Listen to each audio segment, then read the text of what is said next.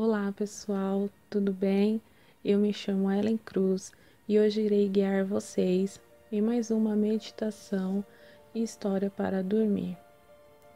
Vou pedir para vocês relaxarem, deitar ou ficar sentado. Fiquem da forma mais confortável para vocês. Se quiserem, pode utilizar os fones de ouvidos para ter um relaxamento maior. Todas as histórias que eu trago para vocês têm um sentido na vida real, no cotidiano, com algumas reflexões ou mensagens.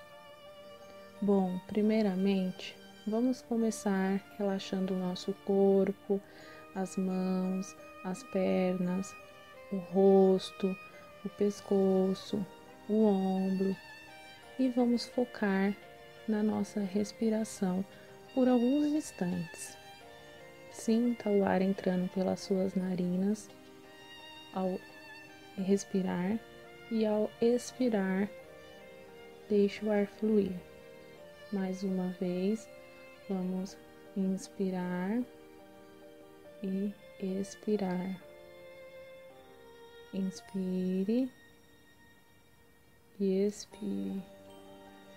Se entregue neste momento pois todos devemos ter um momento de relaxamento. E curtam esta história para dormir. E a história de hoje é O Pequeno Príncipe e a Rosa. Após um longo e sábio caminhar, o pequeno príncipe dispôs-se a descansar. E foi então que apareceu a raposa. Bom dia, disse a raposa. Bom dia, respondeu educadamente o pequeno príncipe, que olhando à sua volta, nada viu. Eu estou aqui, debaixo da macieira. Quem és tu? perguntou o príncipezinho. Tu és bem bonita. Sou uma raposa, disse a raposa. Vem brincar comigo, propôs ele. Estou tão triste eu não posso brincar contigo, disse a raposa. Não me cativaram ainda. Ah, desculpa, disse o príncipezinho. Mas, após refletir, acrescentou: Que quer dizer cativar? Tu não és daqui, disse a raposa. Que procuras? Procuro os homens disse o pequeno príncipe. Que quer dizer cativar? Os homens têm fuzis e caçam. É assustador. Criam galinhas também. E a única coisa que fazem de interessante, tu procuras galinhas? Não, disse o príncipe. Eu procuro amigos, que quer dizer cativar é algo quase sempre esquecido, disse a raposa. Significa criar laços. Criar laços? Exatamente. Tu não és ainda para mim, senão um garoto inteiramente igual a cem mil outros garotos, e eu não tenho necessidade de ti, e tu não tens necessidade de mim não passo a teus olhos de uma raposa igual a cem mil outras raposas. Mas, se tu me cativas, nós teremos necessidade um do outro. Serás pra, para mim o único no mundo, e eu serei para ti única no mundo. Minha vida é monótona. Eu caço as galinhas e os homens me caçam. Todas as galinhas se parecem e todos os homens também. Mas se tu me cativas, minha vida será como que cheia de sol. Conhecer, conhecerei um barulho de passos que será diferente dos outros. Os outros me fazem entrar debaixo da terra. Os teus me chamaram para fora da toca como música. E depois Olha, vês lá longe o campo de trigo? Eu não como o pão. O trigo, para mim, é inútil. Os campos de, de trigo não me lembram coisa alguma. E isso é triste. Mas tu tens cabelos dourados, então será maravilhoso quando me cativar. O trigo que é dourado fará com que me lembre de ti, e eu amarei o barulho do vento no trigo. A raposa calou-se e observou muito tempo o príncipe. Por favor, cative-me, disse ela. Eu até gostaria, mas eu não tenho muito tempo. Tenho amigos a descobrir e muitas coisas a conhecer. A gente só conhece bem as coisas que cativou, disse a raposa. Os homens não têm mais tempo de conhecer coisa alguma.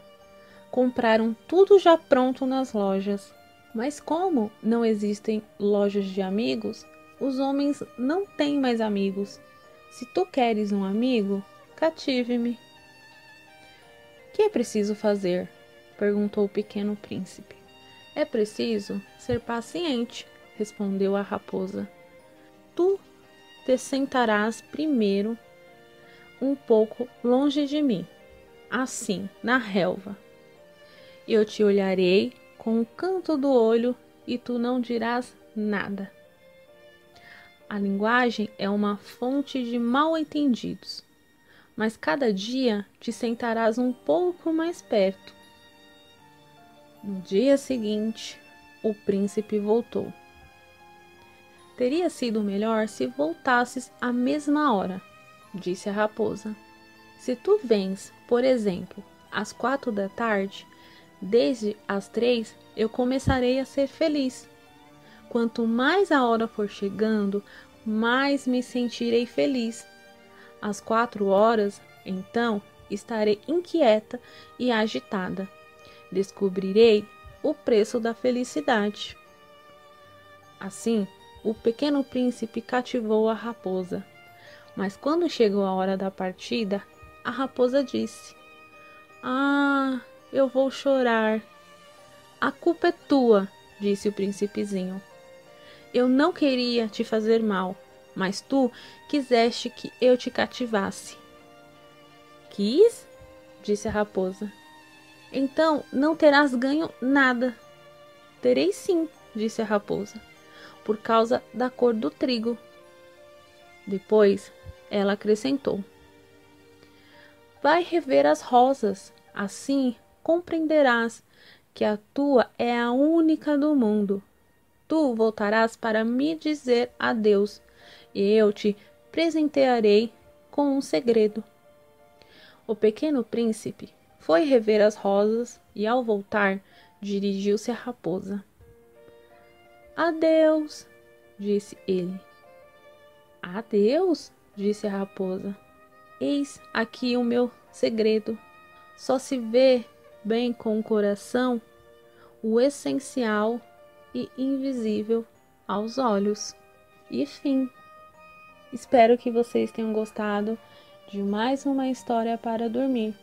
E hoje, com um grande aprendizado. A gente só se vê bem com o nosso coração, porque o essencial é invisível aos nossos olhos. Então, tudo que a gente precisa, a gente consegue ver com o nosso coração que a gente precisa, ou pessoas, ou algum fato. Nem sempre a gente precisa estar vendo com os nossos olhos, porque o nosso coração diz muito mais para nós do que qualquer outra coisa. Nos momentos felizes, de tristeza, de angústia, o nosso coração sempre tem um recado para nós. E para que a gente consiga acessar todo esse sentimento que o coração tem para nós, que a gente não precisa estar visualizando, é só a gente fechar os nossos olhos, conversar com Deus e ouvir o nosso coração, até mesmo em coisas que a gente não precisa parar para pensar, coisas que estão à nossa frente. Gratidão a todos, espero que tenham gostado. Espero vocês na próxima história para dormir Um grande beijo de luz no coração de cada um e fiquem com Deus. Tchau!